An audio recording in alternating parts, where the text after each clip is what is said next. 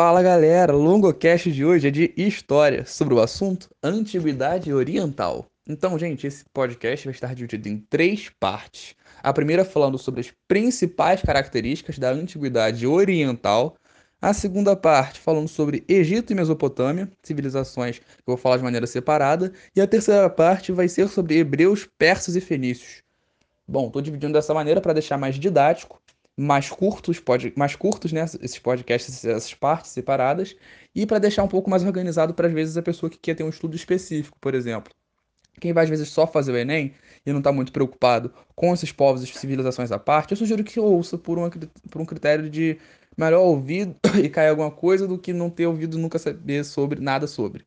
Mas enfim, o fato é que eu estou dividindo dessa maneira que quem vai fazer uma específica de uma FUVEST, de uma UERJ, é bom ter essas informações já em mente. Então, sem mais delongas, vamos começar com essa parte 1, que é sobre principais características da Antiguidade Oriental. Bom, para a gente entender a Antiguidade Oriental, a gente tem que entender que como ela se desenvolveu, quando ela se desenvolveu, muitos séculos e milênios antes de Cristo, é bom a gente ter isso em mente. E, mas mais do que datas, a gente tem que entender as suas características centrais e os processos de desenvolvimento e as características que moldavam essas sociedades da Antiguidade Oriental. Afinal, quando a gente fala de Antiguidade Oriental, a gente não fala de um grupo específico de pessoas, de uma única civilização, nada disso. A gente está trabalhando diversas pequenas sociedades, pequenos núcleos sociais, muito distintos entre si, mas é claro, com várias características semelhantes também, justamente devido ao período histórico no qual viveram. Era um período histórico que de fixação do ser humano, fixação né, desse Homo sapiens que estava começando a aprender algumas coisas bem legais, como a domesticação de plantas, mas enfim.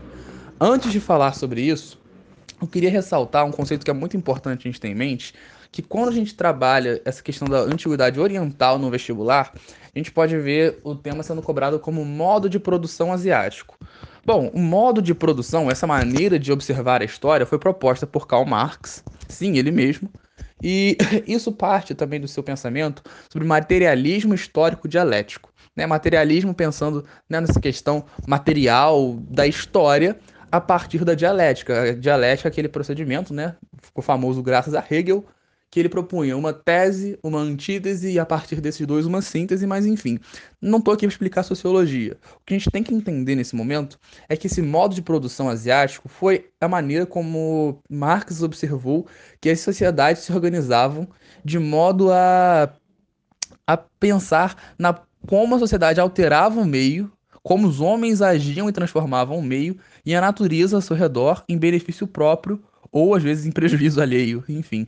O fato é que material, é que esse modo de produção, né, quando a gente fala desse termo de maneira genérica, se refere a isso, a maneira como Marx dividia a história pela maneira como os homens agiam, quando digo homens, a sociedade, né, sociedades humanas, agiam e transformavam a natureza a seu redor, para se beneficiar, para qualquer outra coisa desse tipo. Conforme essa maneira de interagir com o meio se alterava, Marx de, eh, dividia de maneiras diferentes esse modo de produção. Tudo começando lá no comunismo primitivo, né, que é quando não havia a noção de Estado, a noção de posse, todos eram iguais, não havia propriedade privada, e a gente vai percebendo vários é, subdivisões, vários modos de produção ao longo da história. A gente encontra o asiático, que é o foco dessa antiguidade oriental, o escravismo, que está relacionado já é, depois à antiguidade clássica e vai se perpetuar por outros períodos o feudalismo, né, o modo de produção feudal, que vai estar relacionado à Idade Média, e o modo de produção capitalista, né, o próprio capitalismo, que vai ter noção da propriedade privada muito clara, enfim, e esse capitalismo que vai se dividir em, em diferentes épocas, mas isso já não foi analisado por eles, afinal ele viveu há bastante tempo. Enfim, o fato é que a gente tem que se centrar nesse modo de produção asiático. Então, quando falar de modo de produção, tenha isso em mente, né? Que modo de produção é essa maneira de observar a história que foi proposta por Marx a partir dessa interação entre o homem e o meio. Bom, quando a gente fala de modo de produção asiático, a gente está falando justamente dessa antiguidade oriental. Por quê? A antiguidade oriental se desenvolveu basicamente em algumas localidades que podem ser denominadas como crescente fértil. Crescente fértil, longo, meu Deus, o que isso quer dizer? Traduzindo, crescente fértil nada mais representa do que uma porção de terra, uma localidade, né, que englobava desde o extremo leste europeu pegando o Oriente Médio, uma parte da Ásia e o norte da África, principalmente, que consistia nas, nas porções de terra mais férteis daquela época, devido principalmente à presença de rios com ciclos de cheias muito específicos. Então, crescente fértil justamente está relacionado a essa questão, a esse entendimento de que era uma região na qual a fertilidade do solo era algo muito claro. E agora eu vou te dar cinco segundos para você pensar por que, que as sociedades começaram a se desenvolver a partir desse crescente fértil. Pensou? Bom, se você, na sua imaginação, conseguiu enxergar as sociedades se adaptando, se, é, perdão, se aglomerando próximo aos rios para poder desenvolver as atividades agrícolas com mais facilidade, justamente porque nessas regiões havia maior chance da agricultura ser produtiva e dar certo, parabéns, você acertou. Basicamente, esse crescente fértil consistia nessa porção de terra mais fértil disponível naquela época. Então, as sociedades humanas até então eram basicamente povos, clãs, nômades. Não havia uma fixação territorial. Por isso que eles eram povos nômades. Eles viviam o quê? Em bandos, andando, passando por diversas regiões, caminhando sempre em busca de novos recursos, em busca de sobrevivência, de alimentação, de abrigo. E quando eles conseguem começar a domesticar plantas, ou seja, descobrem, né, com o tempo, essa, esses processos de plantar, colher, essa dinâmica agrícola, isso muda completamente, porque isso vai gerar uma série de outras características, como é o caso do sedentarismo, por exemplo. Nessa época a gente percebe que essas sociedades nômades, que viviam basicamente da caça, né, da colheita de frutos e coisas do tipo, a gente percebe que essas sociedades vão começar a desenvolver a agricultura. Olha que sensacional, gente. A, era a humanidade começando a dar seus primeiros passos é, no sentido de desenvolvimento enquanto uma sociedade própria, fixa, né? Porque não mais eles viviam apenas de coleta de frutos e coisas do tipo. Eles conseguiam é, entender o meio. Ou seja, olha, olha que poético isso. Assim, não, não desmerecendo os povos que viviam desse modo anteriormente, não entendam mal. O que eu estou querendo dizer é que começa a partir desse momento a humanidade procurar conhecimento é, de maneira um pouco mais aprofundada. Começa a se fixar no território, começa a entender a dinâmica do ciclo dos rios, o ciclo das cheias. Quando o rio enche, a gente não pode plantar ali, mas depois que o rio desce, a gente planta e vai colher muito, porque essa região vai ficar mais fértil. Então a sociedade começa o quê? A desenvolver essa, esses procedimentos, esses, essas compreensões acerca do meio no qual eles estavam inseridos. Eu acho isso lindo, lindo. Porque simplesmente eles começaram a desenvolver essas atividades agrícolas. Começaram ao quê? A se assentar em novos territórios. E a partir disso eles conseguiam se desenvolver de uma maneira um pouco mais diferente. A gente vai observar a construção de diferentes moradias, de novos territórios. Antes dormiam em cavernas, agora a gente já vai observar o que? Com essa domesticação de plantas, uma diferença em relação aos hábitos de vida dessa sociedade. Porque a partir do momento em que eles conseguem se fixar num território, eles já não mais precisavam viver migrando de um lugar para o outro. Se eles estão nesse território, eles conseguem a sua subsistência, a sua sobrevivência a partir daí. Então não é mais necessário ficar saindo para caçar e imigrando, né, às vezes, do sul da África até a América, passando pelo Estreito de Bering, como é, às vezes é uma das propostas relacionadas à dispersão dos povos. Enfim, não é assunto para agora.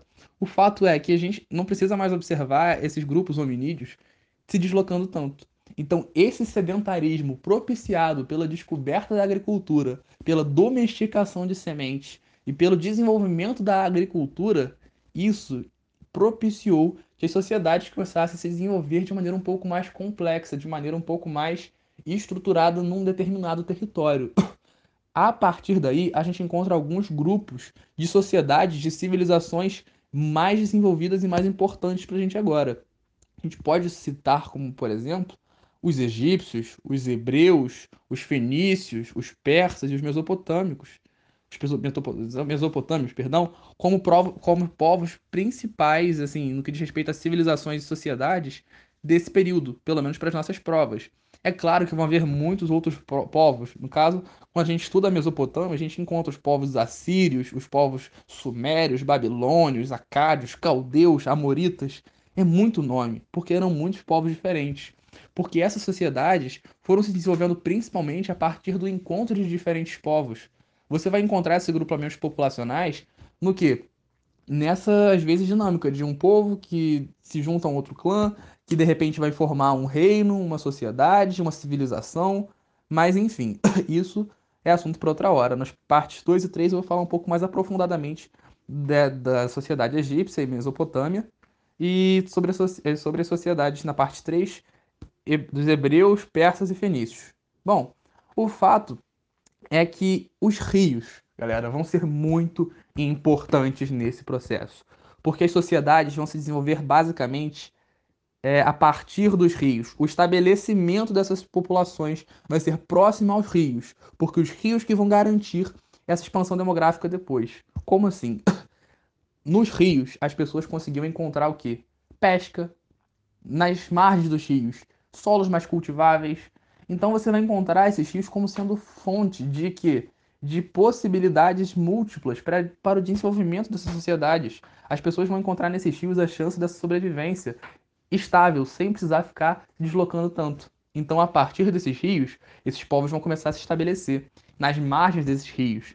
Tanto que a gente vê a frase muito famosa nos vestibulares: o Egito é a dádiva do Nilo. Olha que lindo. Por que a dádiva do Nilo? Porque é graças ao rio Nilo que o Egito vai conseguir se desenvolver, e vai conseguir se sustentar. É a partir do rio Nilo que o Egito vai existir. Isso é lindo, gente, emocionante. Enfim, é, a gente também vai encontrar outros rios sendo muito importantes nesse processo, como os rios Tigres e Eufrates, que vão delimitar a porção Mesopotâmia, né? tanto que Mesopotâmia significa entre rios, e os rios, no caso, são Tigres e Eufrates. A gente também vai encontrar o rio Jordão como sendo um rio muito importante. Na, na própria Bíblia, a gente vai encontrar várias referências ao rio Jordão, como um rio sagrado, inclusive, e havia muito essa questão do culto aos rios. Afinal, eram os rios que eram promotores da subsistência em base dessas sociedades. Quando a gente olha para os rios, a gente enxerga, é, em essência, esses povos. Porque a gente vê nos rios tudo aquilo que eles vão construir. Como assim? Agora eu vou chegar na questão que eu diria que é central para o entendimento do desenvolvimento estrutural dessa sociedade, né? da caracterização máxima que a gente vai ver nos livros de história, principalmente. Quando a gente chama essas sociedades de impérios teocráticos de regadio, ou sociedades, perdão, teocráticas de regadio, quando a gente fala sociedades de regadio, a gente está dizendo que é graças aos rios que a gente vai ter essa sociedade se desenvolvendo. É graças à construção de canais de irrigação que vão permitir que haja mais terras cultiváveis. Como assim? Bom, a sociedade se desenvolveu no rio, então nós já temos esse processo de um povo desenvolvido. Gente, vamos imaginar uma situação hipotética. Na, a gente tem uma, uma, porção de terra, e nessa porção de terra a gente tem um rio central. De repente, as pessoas vão começando a se aglomerar próximas a esse rio. Nessas, nessas aglomerações de pessoas, que antes eram nômades, viviam andando, a gente vai ter o quê? Um aumento populacional. Afinal, se as pessoas estão conseguindo ter mais facilidade de aquisição de alimentos graças à agricultura e à pesca, de maneira mais simplificada, a gente vai observar o quê? que as populações vão tender a aumentar. E essa expansão demográfica que foi propiciada pelo estabelecimento próximo aos rios, vai demandar o quê? Mais terras cultiváveis. Então, quanto mais terras são necessárias, mais é necessário que se expandir esses territórios. Mas não dava para ficar criando uma sociedade horizontal que vai migrando junto ao vale do rio inteiro. Então, o que, que foi se desenvolvendo? Para aumentar as terras cultiváveis e para propiciar esse desenvolvimento agrícola, construíram-se vários canais de irrigação de maneira geral nessas sociedades. Olha que maneiro, é a importância da ciência para a humanidade, desde os tempos mais remotos. Se não fosse a ciência de, de, da agricultura, né, por trás da compreensão, mesmo que não integral, mas do ciclo dos grãos, das cheias dos rios, da dinâmica né, hidrográfica das regiões, e se não fosse essa compreensão de como construir esses canais de irrigação a partir dessas obras arquitetônicas, estruturais, de engenharia sensacionais, as sociedades não poderiam se desenvolver. Então, graças a essas construções de canais de irrigação e também da adoção do imperialismo em vários desses territórios, que vão garantir o que uma organização social um pouco mais fixa, você vai encontrar essa sociedade se desenvolvendo. Como assim a adoção do imperialismo? Isso foi algo muito comum, né? algo que pode ser muito debatido nesse processo. Afinal, muitos impérios, ou pelo menos sociedades com esse viés imperialista, vão se desenvolver nesse momento Como assim de um viés imperialista? Você vai ter um rei, um monarca, um imperador, um faraó, uma figura central de poder que vai centralizar esse poder de maneira geral e abaixo dele vai estar todo o resto da pirâmide social. Para quê? Com o intuito principal de garantir essa questão da organização social. Não estou dizendo que isso é bom, não estou dizendo que isso é ruim. Meu papel aqui não é me posicionar ideologicamente quanto ao que aconteceu na história. Em, na maioria dos casos, tem alguns que é impossível a gente não citar nada, né? Enfim, o fato é que, em relação essa adoção desse imperialismo, isso vai promover para essas sociedades é, essa questão do que? De uma maior organização social, divisão de tarefas. É claro que nessa divisão de tarefas sempre vai ter o grupo privilegiado, afinal a gente está falando da história da humanidade. Então, se há um grupo privilegiado, obviamente vai haver aquele grupo mais explorado. Mas enfim, graças a, a esse imperialismo que se desenvolveu, graças a esse, essa questão dos rios, dos canais de irrigação, você vai encontrar o quê? Muitas sociedades ou impérios teocráticos de regadio. Teocráticos, longo. Aí você já bagunçou o negócio todo. Vamos pela palavra, vamos na etimologia. Teocrático. Teocrático. Teo, Deus. Crático, governo. Então, é o governo baseado na religião, na questão divina, de Deus, de deuses diferentes. Então você vai observar essa característica muito maneira, muito legal, que está relacionada aí o que? Ao Estado não laico, diria eu, né? Que é o quê? Que é um Estado no qual a figura política e a figura religiosa são a mesma pessoa. A gente vai encontrar um imperador, um rei, um faraó, que é uma representação direta de Deus. Ou no caso dos egípcios, olha que da hora. É o próprio Deus para essa religião, para essa modo de entender o mundo egípcio. Isso é muito importante para a gente entender esse poder desse imperador. Afinal, imagina só, o Zezinho da esquina vira e fala para todo mundo que está ali fazendo agricultura, construindo os canais de irrigação. Aí, eu sou imperador, acabou. Quem que vai dar credibilidade pro Zezinho da esquina? Ninguém. Agora, se para isso ele se apropria de um discurso religioso, se aproveitando da maneira como as pessoas se relacionam com Deus, com a religião, que sempre foi algo muito interessante na história da humanidade, principalmente na história da dominação dos povos, né? A gente vai encontrar sempre na religião um, um algo muito interessante, como para muitos políticos, canalhas de maneira geral, um, um instrumento de dominação do povo, a partir do qual você consegue entrar na mente da população e convencê-los de que você é o melhor porque você está alinhado com os ideais religiosos deles. Então, a partir dessa religião, você vai encontrar um domínio popular. Então, essas sociedades vão ser sociedades, impérios teocráticos de regadio, porque a base desses impérios teocráticos e de regadio vai ser essa teocracia, na qual a religião e o Estado se misturam, e você vai ter o líder de ambos sendo a mesma pessoa, e você vai ter de regadio, porque o regadio representa esses canais de irrigação essa irrigação, esses rios que vão sustentar a sociedade. Então, os dois pilares desses impérios teocráticos de regadio são a teocracia, que é a religião que vai estar baseando esse império, e o regadio, que vai ser essa questão do que? Do, dos rios, dos canais de irrigação e da agricultura que se desenvolveu nesse período. Eu digo dois pilares porque, na realidade, há muitas fontes de sustentação da sociedade, há muitas características fundamentais de se entender. Porém, o fato de a gente chamar de impérios teocráticos de regadio já traz só nesse nome uma carga de sentido muito forte para a gente entender. Entendeu esse nome que é bem autoexplicativo? Entendeu o central e a partir desse central as demais características né, derivadas da antiguidade oriental.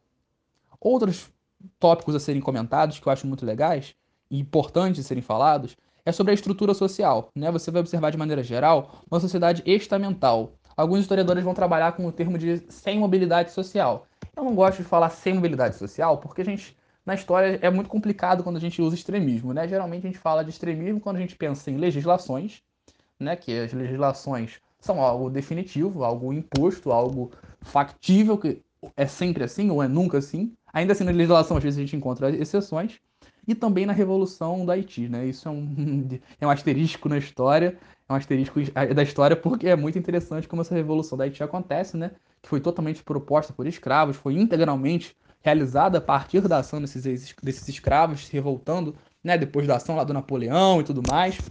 Mas isso é bem depois. A gente está na Antiguidade Oriental ainda. Então, nessa Antiguidade Oriental, você vai encontrar a sociedade estamental com pouquíssima mobilidade social. Você não vai encontrar essa, as pessoas mudando de estamento de maneira clara. Isso é muito raro. O direito divino de nascimento, que está diretamente relacionado a essa sociedade estamental. O que viria a ser esse direito divino de nascimento?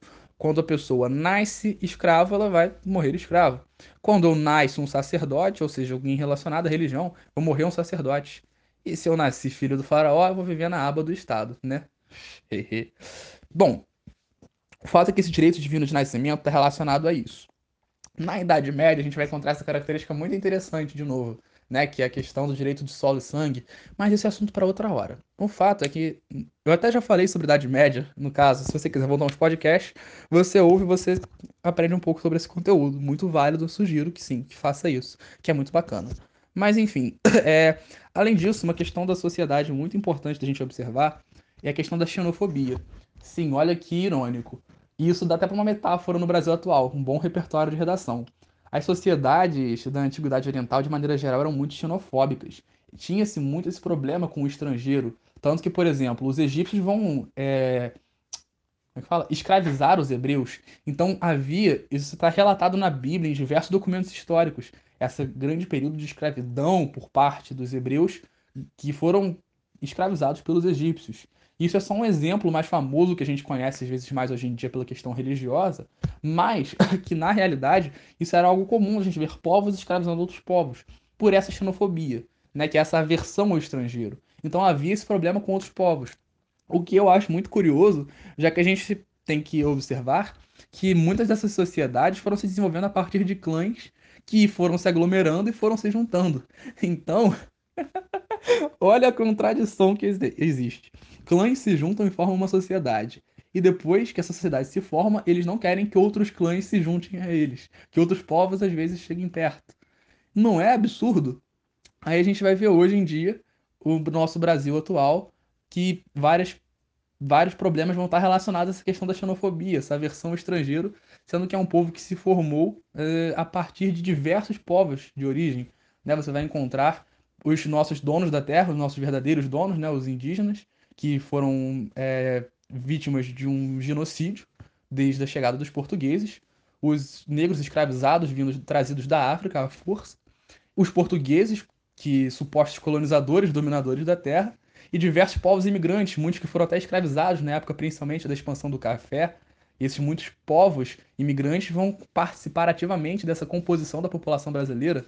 Em São Paulo, uma curiosidade, em 1870, se não me engano, a população tinha sua maior composição quase que por imigrantes, se não me engano, italianos, que é uma característica muito forte desse período de industrialização. Então, só fazendo esse pequeno parênteses para a gente observar a questão da formação histórica do Brasil que é a partir de vários povos diferentes, que também está muito relacionado à formação, às vezes, dessas sociedades antigo, antigas, né, da Antiguidade Oriental, e que mesmo assim, assim como as sociedades que tinham essa característica da xenofobia, triste, mas infelizmente muito presente, no Brasil de hoje a gente também vê.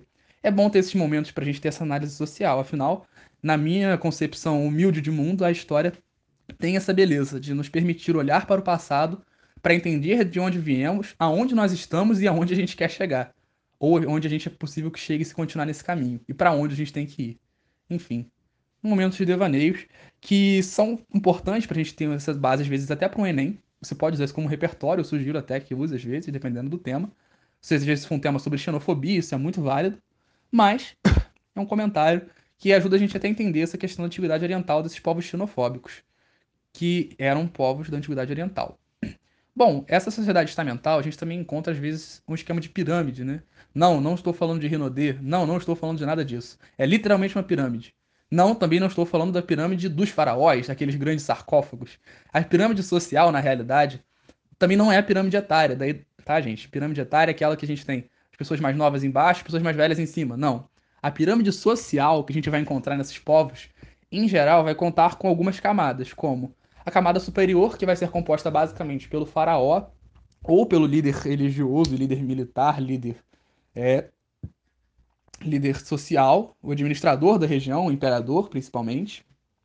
E é bom a gente fazer essa diferenciação, porque no Egito era um faraó e esse faraó era não apenas um representante de Deus, mas na verdade o faraó era um próprio Deus vindo à terra para governar e liderar os egípcios. Eles tinham essa crença de que o faraó era Deus. É, não vou fazer piadas com atualidades, mas eles tinham essa crença de que o faraó era uma representação, não era apenas uma representação divina, mas era a própria divindade que veio e estava governando eles. Então era isso que dava credibilidade para o poder desse faraó, diga-se de passagem. Enquanto em outras sociedades você vai encontrar imperadores, monarcas, reis que vão ser representantes de, dessa divindade. Outra parênteses bacana a gente observar como a história se repete, né? Primeiro como tragédia, primeiro como farsa, depois como tragédia, já dizia Marx. Primeiro você vai encontrar o quê? É esse poder religioso é, garantindo essa força desses reis, desses imperadores na antiguidade.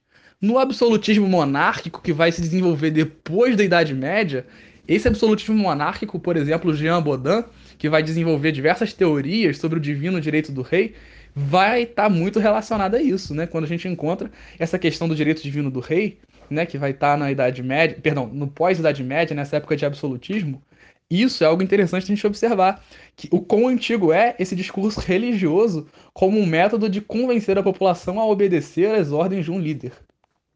E esse discurso religioso, a gente tem que ter esse tipo de observação, porque eu sou muito religioso. Eu, tenho é, muita fé, acredito muito na minha fé e sou ativo na minha fé.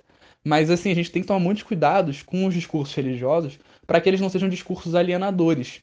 Porque isso aconteceu em muitos momentos da história. Então é, é, é aí que a gente tem que entender a história para a gente tomar esses cuidados. Enfim, o que eu quero dizer é algo que aconteceu na idade após a Idade Média, na Idade Moderna, com o absolutismo monárquico, e já nessa época da, da Antiguidade Oriental, a gente observava esse poder religioso, né? Afinal, impérios teocráticos, que esse poder religioso e social muito íntimos, intimamente ligados. No caso, no Egito, esse faraó era um deus e o líder religioso. Nas outras sociedades, ele era o representante desse deus. Bom, é, como uma sociedade estamental, você vai encontrar abaixo dessas camadas né, de sacerdotes, líderes religiosos, você vai encontrar essas questões ainda dos dos militares, principalmente, que vão estar relacionados à guerra, à manutenção do território, os, às vezes, no caso da sociedade egípcia, por exemplo, você encontra os escribas que estão relacionados às escritas, às anotações, coisas do tipo. Não vou me aprofundar nisso. E também aos servos, os camponeses, pessoas livres, né? Servos do Estado, em alguns casos, pessoas que viviam como camponeses, e abaixo de todos os escravos, né? Os escravos que eram componentes importantíssimos de sustentação dessas sociedades, que eram principalmente pessoas que eram é, presas e conquistadas, entre aspas, né, após domínios de novos territórios ou ainda por guerras, enfim. A escravidão se desenvolve por várias maneiras. Né? Quando a gente estuda a antiguidade clássica, a gente observa essa questão da, do modo de produção escravista. Então, nem vou me aprofundar em escravidão agora, mas é bom a gente saber que havia essa questão dos escravos, às vezes, por conquista. Tanto que a gente vê os egípcios escravizando os hebreus, por exemplo. Então, por mais que o modo de produção escravista seja posterior ao modo de produção asiático, já havia escravidão, já havia escravos nessa época. Mas a diferença principal, só dando um spoiler, é que nesse modo de produção escravista, a escravidão também vai estar relacionada à propriedade privada. E nessa época da antiguidade oriental, a noção de propriedade privada era inexistente. Não havia esse conceito de propriedade privada. Bota isso na sua cabeça. Economicamente, você vai encontrar essa agricultura né, irrigada pelos canais como sendo algo muito importante, sendo que essas terras eram basicamente estatais, então a gente tem que ter essa noção, né? E, bom, essas terras sendo estatais eram postos do Estado, os camponeses trabalhavam nessas terras e davam uma parte, digamos assim, dessa, dessa produção para o Estado, de modo a poder continuar produzindo. E esse trabalho que se desenvolvia era basicamente um trabalho compulsório. Então, como que esse trabalho compulsório se desenvolve? Servidão e escravidão. Como eu acabei de falar, a escravidão, que era diferente da escravidão da antiguidade clássica, né, da Grécia, da Roma e das outras sociedades, como a gente encontrou, por exemplo, no Brasil, em, a partir de 1500 e pouco, 1580, né, principalmente, que vai ter a vinda de mais escravos africanos, depois da proibição dos indígenas, enfim. É, mas a gente vai encontrar esse trabalho compulsório, principalmente pela questão da servidão e da escravidão. Lembrando que servidão é o modelo de trabalho compulsório na qual o escravo está, perdão, que o servo está preso à terra e não ao senhor. Ele não é um objeto, não é uma posse. Enquanto na escravidão, aí você encontra isso, essa noção absurda de que na realidade o escravo é um objeto, praticamente. É, é terrível, nojento falar isso, mas era a compreensão das pessoas e ainda é, infelizmente. Enfim, que esse escravo era um objeto, era uma posse, era algo que pertencia ao senhor. Enquanto na servidão, você vai ter esse servo preso e ligado à terra especificamente, e não ao dono dessa terra. Bom, esses está, então a gente já tem essa noção da economia. Ah, basicamente é importante a gente lembrar da questão do amonetarismo como uma característica geral.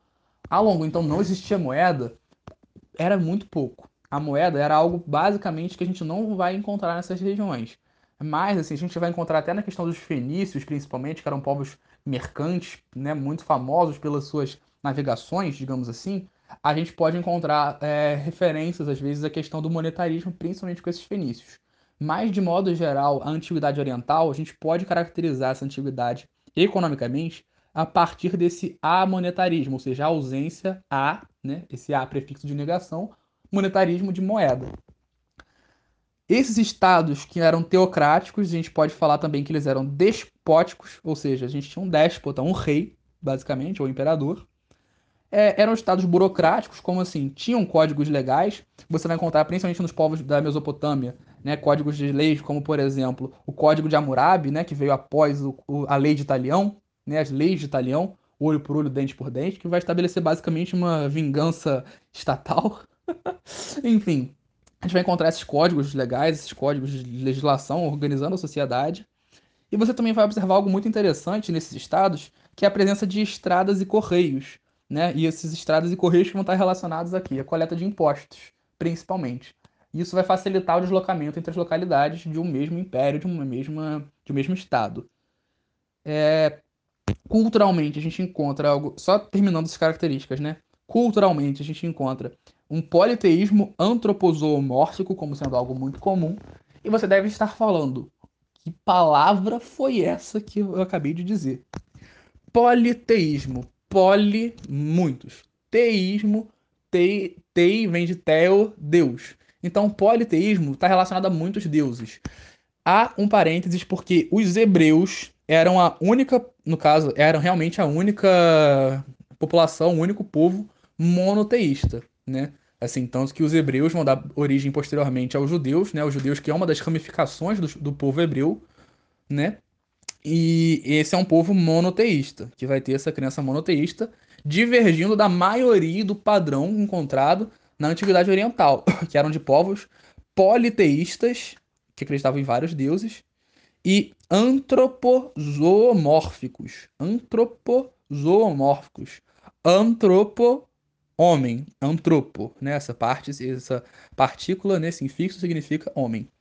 Zo, animal. Mórfico, forma. Antropozoomórfico, ou seja, muitos deuses, politeísmo, antropozoomórfico, que tinham essas características de forma de homens e animais. Olha que doideira. A gente vai encontrar né, o próprio deus Anubis na sociedade egípcia, né? Aquela cabeça de cachorro no corpo de homem. Ou seja, era basicamente isso deuses que tinham características humanas, mas com aparência às vezes humana misturada com animal. E isso é algo interessante pra gente observar, né? Está relacionado às vezes até a algum culto, alguma característica do animal que vai remeter a essas populações, essas sociedades, alguma é, importância dessa divindade, né? Se Anubis, o deus da morte, tinha essa cabeça desse cachorro, às vezes por alguma característica que eles encontravam, enfim. Não vamos empreender muito nisso agora, mas acho importante a gente entender essa questão cultural né, do, desse politeísmo antropozoomórfico, que é um caracterizador bastante comum dessas sociedades é, da Antiguidade Oriental. E, bom, é, teve é, no Egito uma reforma religiosa que eu vou falar na parte só sobre Egito, na parte 2, até porque esse podcast já ficou bem grande, mas esse assunto para depois, mais tarde. O fato é que a gente tem que pensar nisso em relação à cultura, principalmente dessas sociedades. E também, quando a gente fala de cultura, eu acho que é bacana a gente observar né, a desenvoltura artística de muitos desses povos para a arquitetura. Hum, a arquitetura, que é uma das artes, né, uma das nossas famosas sete artes é, que a gente encontra, a gente pode destacar a arquitetura como sendo algo muito forte nessas sociedades pela construção No caso dos povos mesopotâmicos, dos zigurates, que eu vou falar mais tarde, mas que são é basicamente grandes templos, né, que vão armazenar produção e vão servir como locais de cultos religiosos. E você encontra nos egípcios a construção de pirâmides, né, que vão estar relacionadas aqui a, a, a funcionalidade de serem túmulos para os faraós. Afinal, esses faraós eram deuses, então eles mereciam né, um túmulo que vai estar relacionado a essa vida após a morte de uma maneira mais é, honra, honrosa, digna. Eu vou falar muito mais aprofundadamente sobre mumificação, sobre a importância das pirâmides e tudo mais, na parte só sobre Egito. Por hora, não se preocupe com isso. Afinal, não é uma das características centrais da antiguidade oriental, da principal característica. Bom, o fato é que a gente tem que tomar cuidado com uma coisa, só uma observação. As pirâmides nunca podem ser ditas como as principais obras arquitetônicas da sociedade egípcia. A principal obra arquitetônica dos povos da antiguidade, na realidade, são esses canais de irrigação. Afinal, esses canais de irrigação, como eu falei no início, são dos pilares de sustentação dessas sociedades. Então, por favor, se perguntarem para você um dia, principal construção das sociedades da antiguidade, por exemplo, o Egito, nunca diga pirâmides. E sim é a questão dos canais de irrigação. Bom, é, cientificamente, a gente pode citar também o desenvolvimento da mumificação pelos egípcios, principalmente, mas não só por eles, né, que está relacionado à conservação do corpo a partir de tirar as vísceras, acrescentar água e carbonato de sódio, depois enrolar num pano para diminuir o contato com o ar, enfim. Essa mumificação que vai conservar esses corpos, que vão permitir até hoje em dia que a gente possa estudá-los mais aprofundadamente, dentro dos sarcófagos, né? às vezes vão ser encontrados, e também a matemática, foi uma ciência é, desenvolvida nessa época, que ciência maravilhosa, linda, mais bonita que tem, que é a ciência da matemática, né? Que está relacionada essa questão dos números, a álgebra foi sendo muito desenvolvida, né, a partir desse período, principalmente pelas relações comerciais. Os fenícios, como já citei antes, são, eram povos muito, é, muito ativos no que diz respeito ao comércio. Então a gente vai observar essa atividade comercial dos fenícios como sendo um impulsador dessa busca pela matemática, dessa compreensão dos números de maneira geral. Você vai até observar vários números, né? A gente vai ter os números romanos que são bem posteriores, tá? Cuidado. Roma faz parte da antiguidade clássica e ela é bem posterior a essa antiguidade oriental. O período de desenvolvimento, de apogeu dessa sociedade vai ser um período incompatível. Roma vai ter um desenvolvimento, né? Roma e a Grécia também, é claro, vão ter um apogeu, um período de ápice bem posterior à sociedade da antiguidade oriental. Então a gente tem que ter esse tipo de cuidado. Então a matemática sendo desenvolvida nesse período muito fortemente também. Né? A gente tem os algarismos indo-arábicos como sendo comuns, é, foram desenvolvidos nesse período. Então, basicamente é isso. É, acredito que todas as características centrais foram já abordadas, então na parte 2 você vai ver Egito e Mesopotâmia, e na parte 3, Hebreus, Persas e Fenícios. Muito obrigado, foi um prazer e até a próxima. Valeu!